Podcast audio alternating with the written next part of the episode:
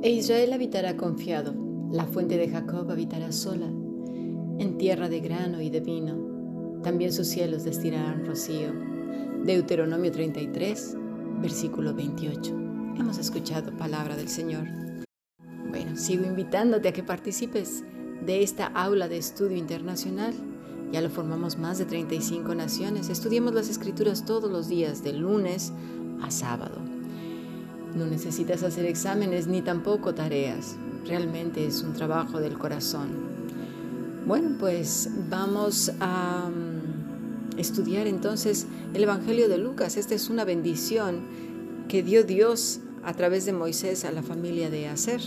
Aser, así pues, es un ancestro de Ana.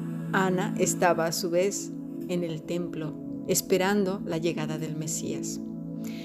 Y bien, sin duda alguna, como lo dijimos esta mañana, parte de esta bendición se cumplió, pero ahora mismo todos estamos esperando esa segunda parte, el reino del Mesías. Tengamos entonces en cuenta que no solo Ana abrazó pues estas palabras, sino que todos sus antepasados la contaban, la relataban, la hacían suya unos a otros. Habrá quienes no, por supuesto, pero he ahí la importancia de enseñar a nuestros hijos lo que Dios ha dicho, pero no solo ha dicho, sino lo que hemos vivido al lado del Señor. Porque contar historias, pues bueno, eso cualquiera las cuenta. Podemos tomar ahora mismo el cuento de Dumbo, Pinocho y contárselo a los niños como un cuento. Y eso es a veces como relatamos tristemente las escrituras, como si se tratara de una historia y no de una vivencia personal. Así que eh, lamentablemente esto no lo entendemos porque no, no forma parte de nuestra cultura, no nos han enseñado así. Somos más dados, fíjate qué triste, a recordar nuestras desgracias, las ofensas que nos, que nos han hecho otros con pelos y señales. ¿Verdad? Incluso fíjate, cuando se reúne la familia, a veces, no siempre, recuerdan lo que otros familiares les hicieron y cómo fue y cómo sucedió y, se vuelve algo muy feo. Lo que sí no recordamos es lo que nosotros hemos hecho, ¿verdad? Y menos a una persona que ya no está. A diferencia de esto, y voy a tocar un tema sensible, es cuando esta persona ha partido con el Señor, ya, ya no está entre nosotros. Entonces sí que recordamos todo lo que no hicimos en vida. Comenzamos a sentir una culpa tremenda y los remordimientos son como carbones encendidos que queman el alma. No quiero ni pensar lo que sucederá a todos aquellos a los que Dios nos da un día de vida para reconciliarnos con Él, para curar heridas que hemos propinado a otros para restaurar nuestras relaciones, para estar en paz con Él por medio de Cristo. Recuerdo a una persona que no, no está bien decir su nombre, pero me, me refiero a su vivencia, que dañó tanto a su propia madre que cuando ella falleció el alma se le retorcía tanto de sí mismo que hacía cosas tales como gritar su nombre, como pretender que ella estaba allí e intentar compensar lo que no había hecho en vida. Su dolor iba más allá de las pesadillas, era inquietante y extremadamente cargante. De verdad, no sé por qué tenemos que esperar a ese punto, en donde ya no hay nada que hacer, en donde ya no hay marcha atrás. Y los que estamos cerca, de verdad no paramos de dar señales rojas de que se detengan que no hagan lo que están haciendo, que se van a arrepentir. Y luego pasa lo que pasa. Ya no hay nada que hacer. Entonces piden consuelo, justifican sus malos actos para quietar el alma y callar los gritos del corazón. Pero sabes una cosa, si tú estás en una situación así, no te quedes aparcada, aparcado ahí. No, yo no puedo quitar tu dolor ni esa inquietud pero Dios sí. Ve con Él, cuéntale todo lo que no hiciste o dejaste de hacer. No te justifiques. Él sabe todo cuanto pasó. Arrepiéntete de todo tu corazón. Y si no puedes, pídele un verdadero arrepentimiento. permanece con Él todo el tiempo que haga falta. Mira, en, segundo, en el segundo libro de Samuel, capítulo 12, versículo 16, dice así, entonces David rogó a Dios por el niño, era su hijo, y ayunó David y entró y pasó la noche acostado en tierra.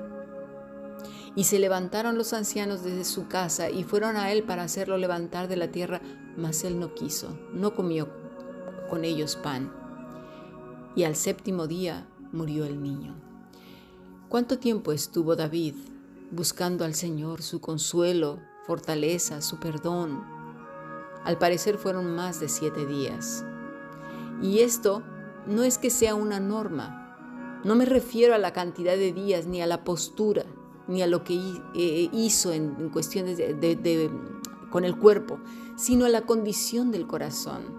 Ayer comentaba que ese evento para mí fue muy significativo en cuanto a la búsqueda de Dios como primera reacción, porque eso denota que quién es tu prioridad, tu verdadero refugio, tu consuelo, quién es tu Padre. Ve con Él, habla con Él. Él mismo traerá paz a tu corazón. Y cuando ya esté tu corazón tranquilo, en paz, levántate y sigue tu camino no vuelvas a recoger esos trapos de desgracia, porque Él mismo ya te los quitó. ¿Para qué volverte a vestir con ellos? ¿Qué sentido tiene? Y mira, si aún vives con rencillas, pleitos intestinos, rencores, con deseos de que la gente deba de ser como tú crees, que tienen a fuerzas que reaccionar como en tu mente y en tu corazón crees que deben reaccionar, decir, pensar, Mira, reflexiona en lo siguiente. ¿No crees que los demás también piensan que siendo hijo o hija de Dios se espera que reacciones como Cristo? ¿No crees que en la mente de Dios deberías de ser santo porque Él es santo? ¿No te has puesto a pensar cómo te gustaría reaccionar? ¿Cómo deberías tú reaccionar? Y quizás digas tú, Cami, si lo he pensado montones de veces, millones, pero no puedo.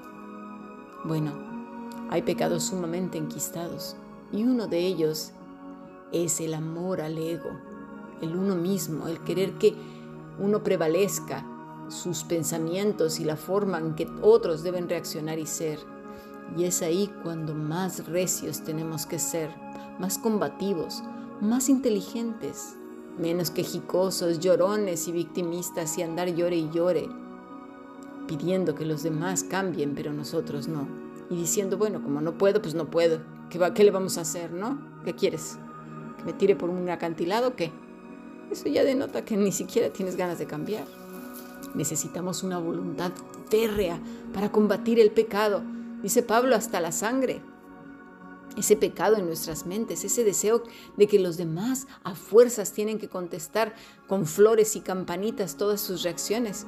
Y podrás decir, ay Camino, seas exagerada. Yo simplemente quiero que sean amables, que, que, que no me hablen tan ásperamente. Pero ves, esperas de los demás. Esperas que los demás reaccionen como tú quieres. Y si no, entonces dices, ¿ves? Yo lo intento, pero mira la mueca, mira la ceja, mira cómo me dijo, mira cómo me contestó. Hasta, hasta, hasta se le vio el colmillo. Somos así.